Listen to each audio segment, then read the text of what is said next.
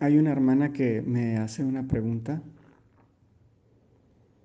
y más que pregunta es un compartir de su situación y sin entrar en detalles te puedo decir que es poner toda tu atención en el lobo malo.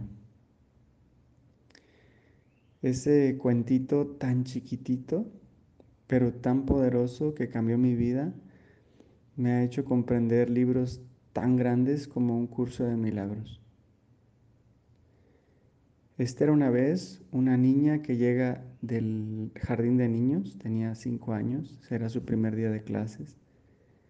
Llega con su mamá bien emocionada y le dice, mami, mami, en la escuela me tocó una maestra cuentacuentos y me contó uno bien bonito. ¿Quieres que te lo cuente? Por supuesto, hija, Qué maravilloso que ya te haya tocado una maestra cuenta cuentos. A ver, cuéntamelo.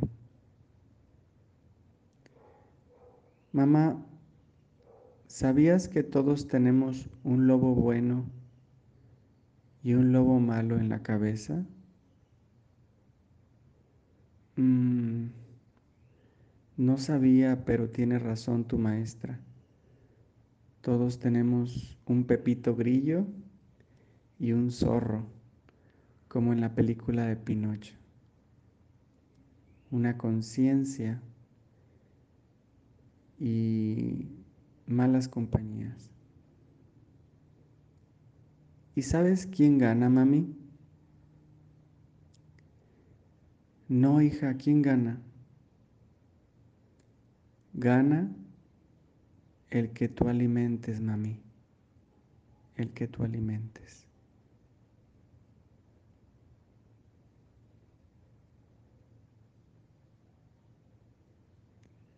Cuando escuché ese cuento me, me cayó no un 20, sino un lingote de oro.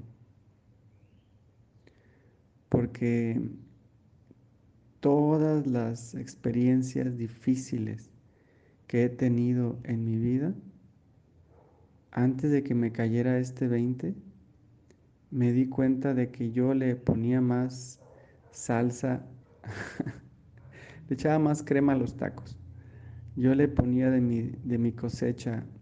Por ejemplo, vamos a pensar cuando, cuando me iba mal económicamente y que me sigue yendo mal económicamente en ocasiones, porque no todo está en mi control. Entonces, antes, cuando me iba mal económicamente, empezaba a ponerle más salsa a mis tacos diciéndome, ¿seré que voy a tener que comer frijoles o habrá un momento en el que ya no tenga que comer, qué dirá mi esposa, mi hijo no va a poder crecer bien, eh, etcétera, etcétera. No, ya ni me acuerdo qué pensamientos tenía, pero sí te puedo poner el ejemplo de hoy en la mañana. Fíjate, este está mejor. Hoy me vine a meditar a las 6 de la mañana a la oficina cuando me despierto, me gusta ponerme en postura de sentado y, la oficina me parece un buen lugar. Y traigo mis cojines favoritos por si me quedo dormido. Haz de cuenta que pongo uno, dos, tres, cuatro cojines así seguidos y me puedo dormir en posición pues horizontal. Ya preparo toda mi camita, ¿no? Empiezo así en flor de loto y termino dormido. Y, siempre pasa lo mismo, siempre que medito me duermo porque me da mucho sueño el estar pensando en pensamientos perfectos. La oración me lleva al descanso profundo. Y entonces me duermo como, no sé si a la media hora o a los 15 minutos, pero el chiste es que me dormí otra vez. Y ahorita ya son como las 10 de la mañana y me acabo de levantar. O sea, me dormí profundamente hasta las 10. Cuando abro los ojos, fíjate lo que empezó a, pensar mi mente condicionada. Fíjate qué, qué estupideces. Veo al techo y veo que hay una viga que está caída, o sea, no está así totalmente caída, pero está como chueca, pues. y tiene un soporte de, un, de una madera pues que está sosteniendo esa, esa, esa viga. Y empezó mi mente a pensar así, fíjate. Órale. ¿Y qué tal si esa viga se cae? Ah, por cierto, no he hecho el mantenimiento de las otras vigas y ya tiene polilla. ¿Y qué tal si se cae la otra parte también del balcón? Y luego mi mente empezó a pensar pensamientos catastróficos que ahorita no recuerdo. Si me recuerdo te, aviso, te los digo, pero lo que te quiero decir con este ejemplo es que estaba en posición horizontal, con los brazos en la, en la, en la nuca, así como si estuviera disfrutando de un bello día, pero en mi interior empezó mi mente condicionada a etiquetar, a describir y a juzgar. Y no creas que etiqueta cosas bonitas. Mi mente condicionada está enfocada en solucionar cosas que están mal. Tengo un hacedor en mi mente. Tengo un plomero, un carpintero, un electricista, un herrero. Tengo todas las profesiones de mantenimiento en mi, mente porque yo me dedico justamente a checar qué está mal en los departamentos y arreglarlo. Y si no puedo, pues le pido a un plomero, un electricista que me ayude. Pero mi mente está enfocada en arreglar, en solucionar. Y no tiene descanso. Mi mente condicionada no tiene descanso. 60 mil pensamientos en promedio tenemos los seres humanos. Si, fíjate lo que te voy a decir. Si yo dejara que mi mente me gobernara, estaría en un hospital o en un doctor pidiéndole que me diera pastillas para, para los nervios. Mi mente es un caballo desbocado. Hay un cuentito muy pequeño también que me gusta, que va un jinete arriba de un caballo por el pueblo corriendo a toda velocidad. Y en eso cuando pasa por enfrente de la casa de un amigo, el amigo le grita, ¿a dónde vas? Y él, mientras pasa corriendo en el caballo, dice, no sé, pregúntale al caballo. Eso es vivir desde la mente. Cuando la mente te gobierna, es cuando estás justamente siendo su esclavo. Ahora vamos a hablar de las soluciones, porque no es un audio aquí para platicarte mis tragedias. ¿Qué hice en cuanto me di cuenta que no pasaron ni cinco minutos haciendo historias? Cuando me, me caché ya haciendo historias, que tardé cinco minutos. ¿Qué hice? me acordé de lo que me dijo mi maestro de meditación. La única forma de hacerlo mal es no ascendiendo. Tu servidor, Ananda, practica unas técnicas de meditación basadas en alabanza, gratitud, amor y compasión. Y a ese meditar sin cesar en estas técnicas que podemos decir con ojos abiertos y con ojos cerrados, a esa acción le llamamos ascender.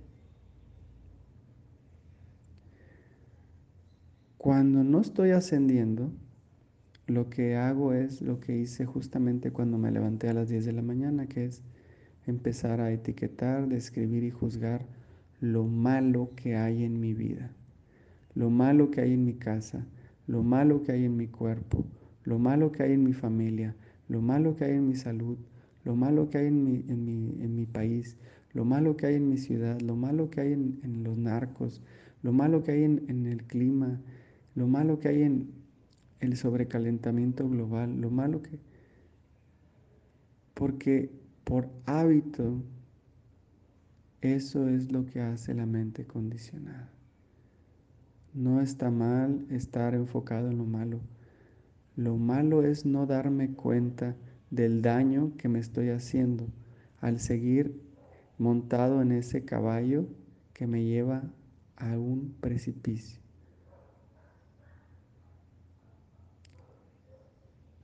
¿Qué hice en cuanto me di cuenta de que estaba en, arriba del caballo del ego? Pues me puse sentado nuevamente en la oficina y nuevamente me puse a ascender. La ascensión es poner toda tu atención en verdades absolutas.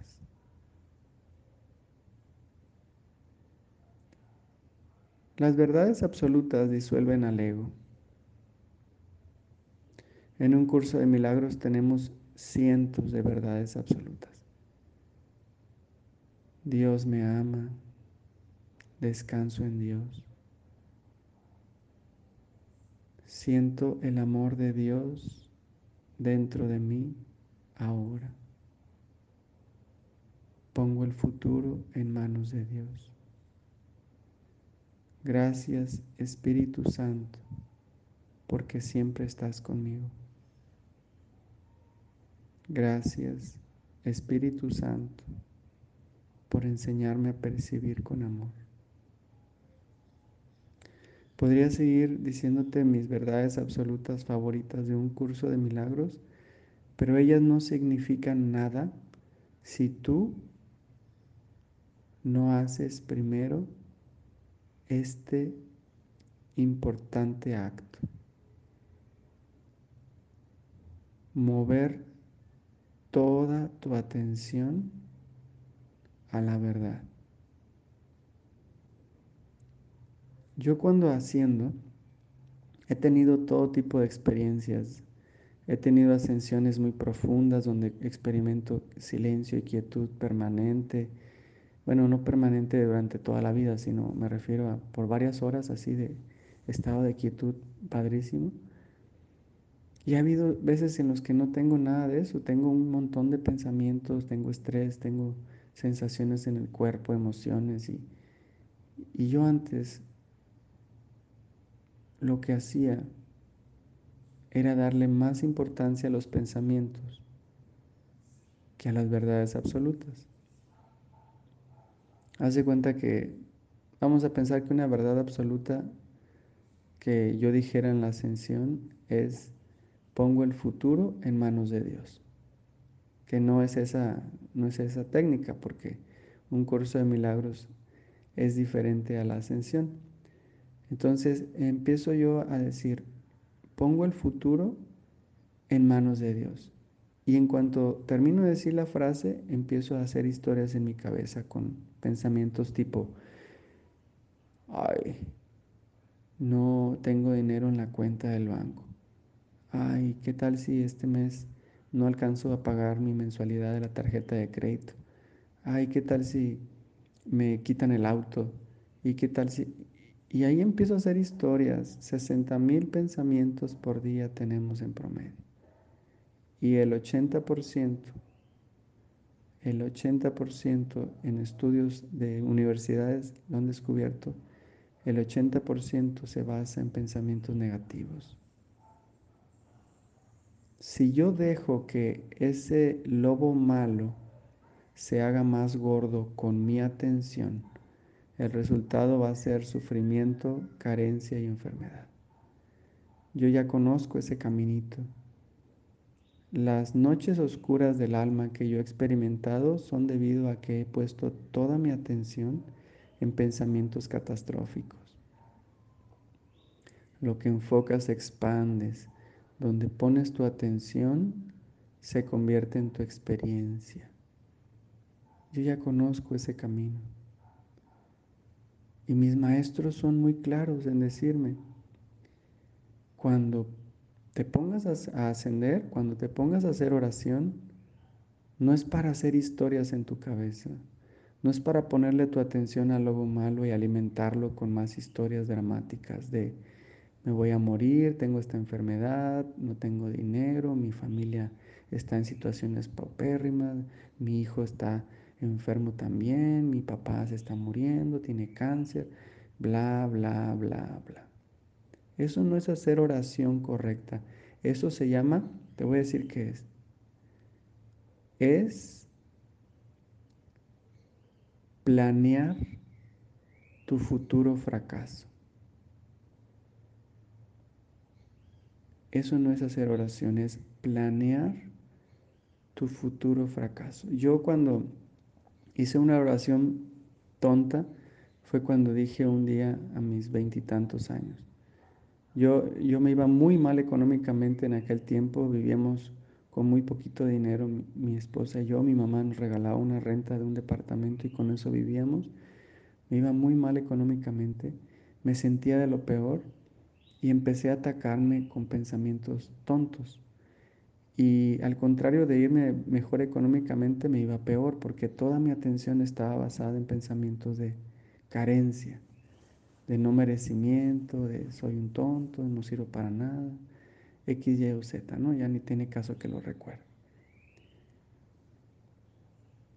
Y la oración que se me ocurrió hacer, fíjate, me la pasaba haciendo oración inconsciente, porque también estarte diciéndote todo el día este tipo de pensamientos de no sirvo para nada, no tengo dinero, ya ni porque estudiaste en el TEC, este, tu papá se sentiría defraudado de ti si te viera ahorita. Eso es hacer una oración del ego. Eso es, eso es planear tu futuro fracaso. Pero aparte de eso, se me ocurre, fíjate qué que se me ocurre se me ocurre hacer una oración a Dios. Y la oración a Dios que se me ocurre desde el ego es, Dios, por favor, ayúdame a valorar todo lo ajeno al dinero. Fíjate qué pensamiento tan tonto. ¿De dónde provino esa oración? ¿De mi mente recta, del Espíritu Santo o del ego? ¿De dónde vino ese pensamiento, esa oración? ¿Desde el amor o desde el miedo? Por supuesto que desde el miedo, desde la culpa. Y esa oración tan poderosa que yo dije es como una... Cuando alguien predice, sí, es una predicción del futuro. Le dije a Dios, Dios, ayúdame a valorar todo lo ajeno al dinero, incluyendo la salud. Lo que pasó después fue como si, no Dios, ¿eh? porque Dios nunca me, me ha hecho nada. Yo me lo hago a mí mismo con mis propios pensamientos. Lo que hice yo es generar una situación en la cual justamente me ayudará a valorar todo lo ajeno al dinero. Y esa situación se llama enfermedad. Y no cualquier enfermedad, fue una enfermedad grave, me llevó al hospital, fue el dolor más fuerte que he tenido en el corazón. Estuve al lado de personas que murieron al lado de mi cama. Mm, yo en serio pensé que me iba a morir, entonces después de una semana de haber vivido esa experiencia, me di cuenta de que yo mismo había generado esa experiencia por haberla pedido.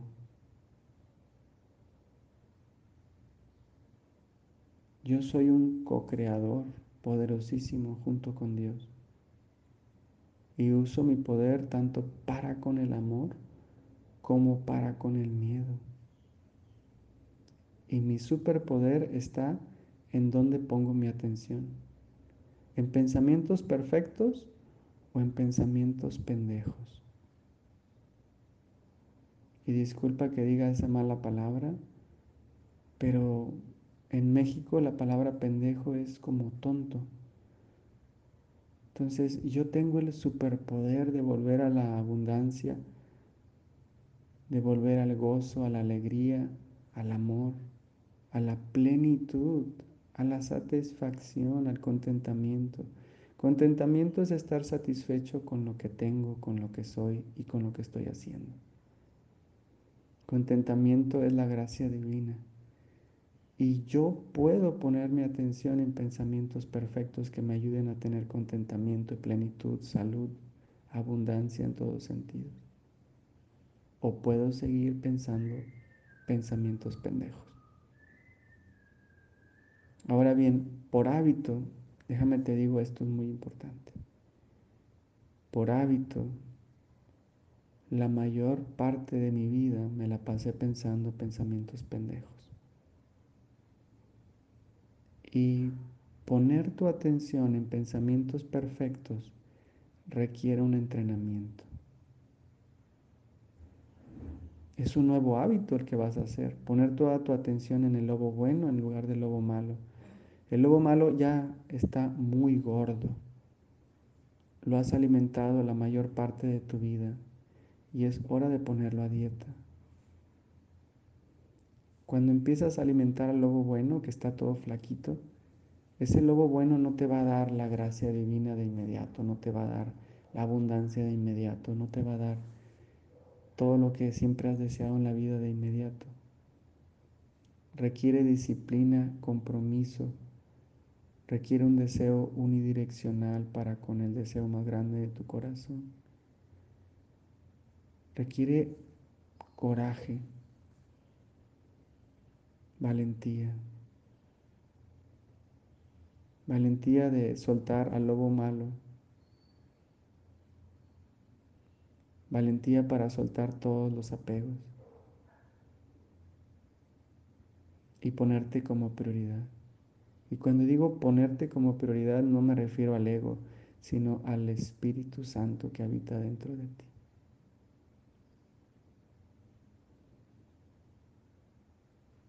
La paz de Dios es el Espíritu Santo. ¿Qué es más importante que tu paz? Y si quieres seguir poniendo tu atención en el lobo malo, está bien. En la próxima vida tal vez quieras poner tu atención en el lobo bueno. Pero en la próxima vida, así como veo la situación ahorita, en la próxima vida probablemente te toque nacer con un clima de 60 grados, sin agua, como está sucediendo en Monterrey, México, o con otras situaciones adversas producidas por la sobrepoblación en la que ya estamos. Entonces tú tienes dos opciones, o despiertas en esta vida o despiertas en la siguiente. Es tu, es tu elección. Fíjate, una cosa que me cayó como 20, como lingote de oro, es cuando dijo mi maestro, Dios jamás ha estado separado de ti. La idea de separación es una idea del ego. Lo único, fíjate, lo único que se ha separado es tu atención. Has puesto tu atención en el miedo, Has puesto tu atención en la enfermedad. Has puesto tu atención en el conflicto. Has puesto tu atención en la carencia. Has puesto tu atención en lo que no tienes. Has puesto tu atención en lo que está mal o lo que crees que está mal. Y con el poder de tu atención, como lo que enfocas, expandes, pues has hecho más grande todo eso. Dios jamás se ha separado de ti. Él sigue estando ahí, esperándote como un caballero que es, respetando tu decisión, porque tu libre albedrío es tu más grande regalo que Dios te hizo. Tu libre albedrío es donde pones tu atención. Entonces Jesús Dios, la Virgen María o Buda, Krishna, como sean tus creencias, no importa, la fuente universal del bien está esperando a que tú vuelvas a poner tu atención en lo que realmente es importante.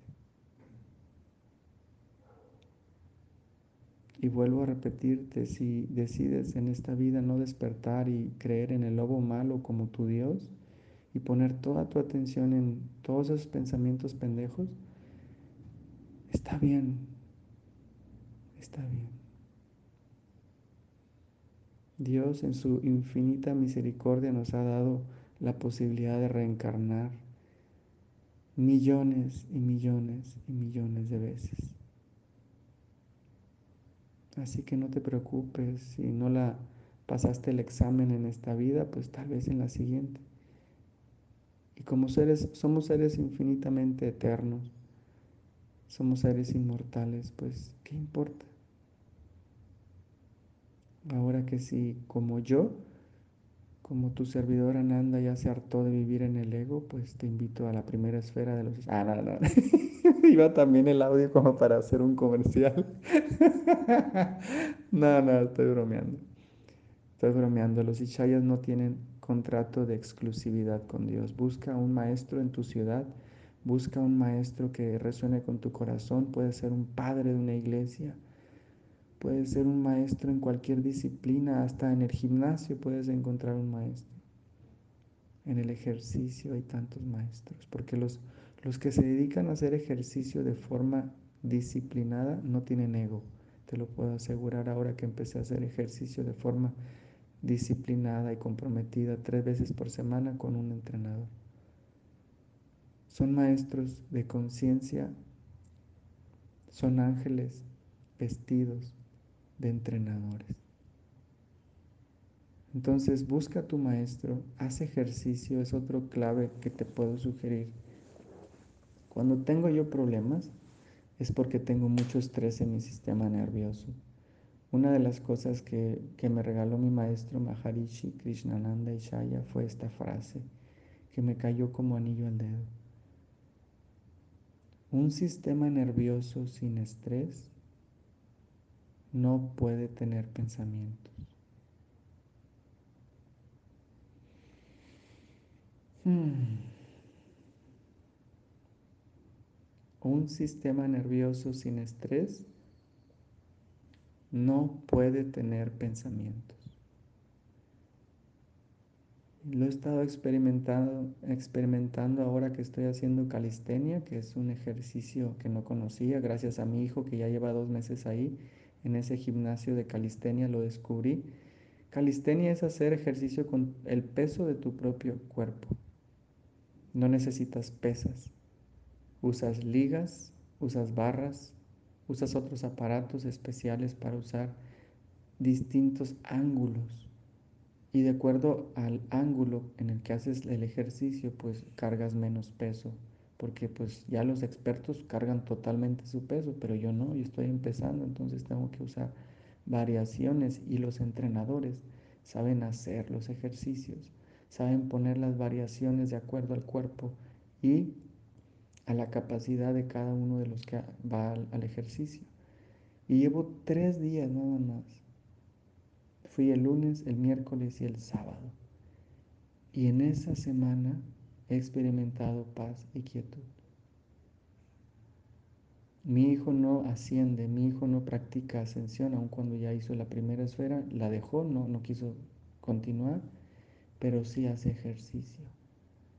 Y él es tan tranquilo, él no juzga a nadie, él duerme como un bebé, él siempre está en paz. Y yo decía, ¿cómo le hace? ¿Por qué no necesita la ascensión? Y ahora que he estado haciendo los mismos ejercicios que él, pero él va más veces por semana, yo nomás los hago tres veces por semana, él va más veces, pues ya me di cuenta cómo le hace. Va dos horas, él no se queda una hora, hora y media como yo, él se queda dos hasta dos horas y media haciendo ejercicio. Ya entiendo a mi hijo, ya entiendo a Dios.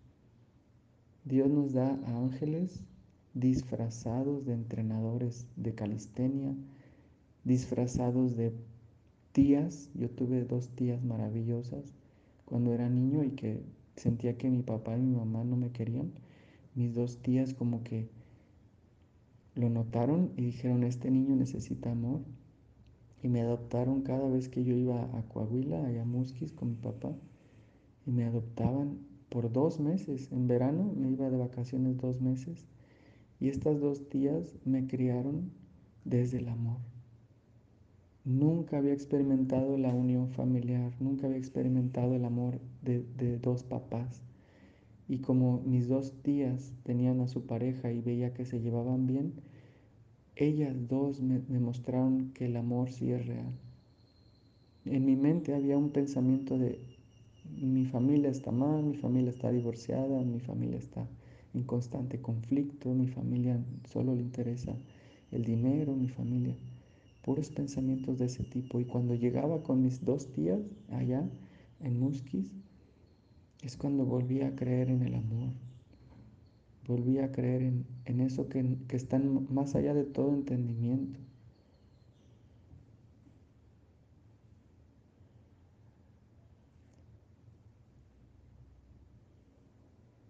Y me doy cuenta de que como eso ha habido muchísimos, muchísimos ángeles.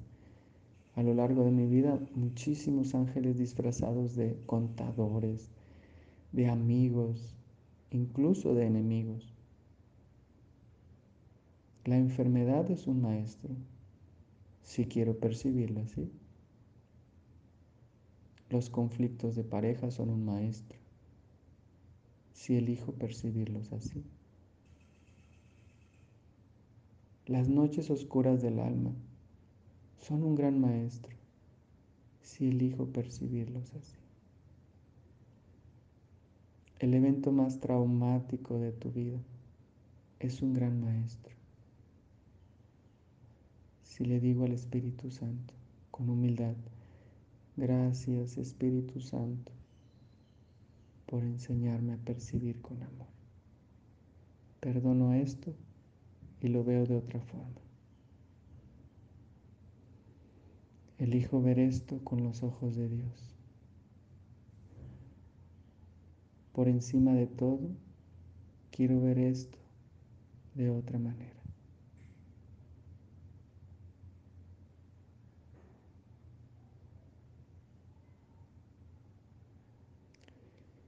El silencio es la voz de Dios. Todo lo demás son malas traducciones.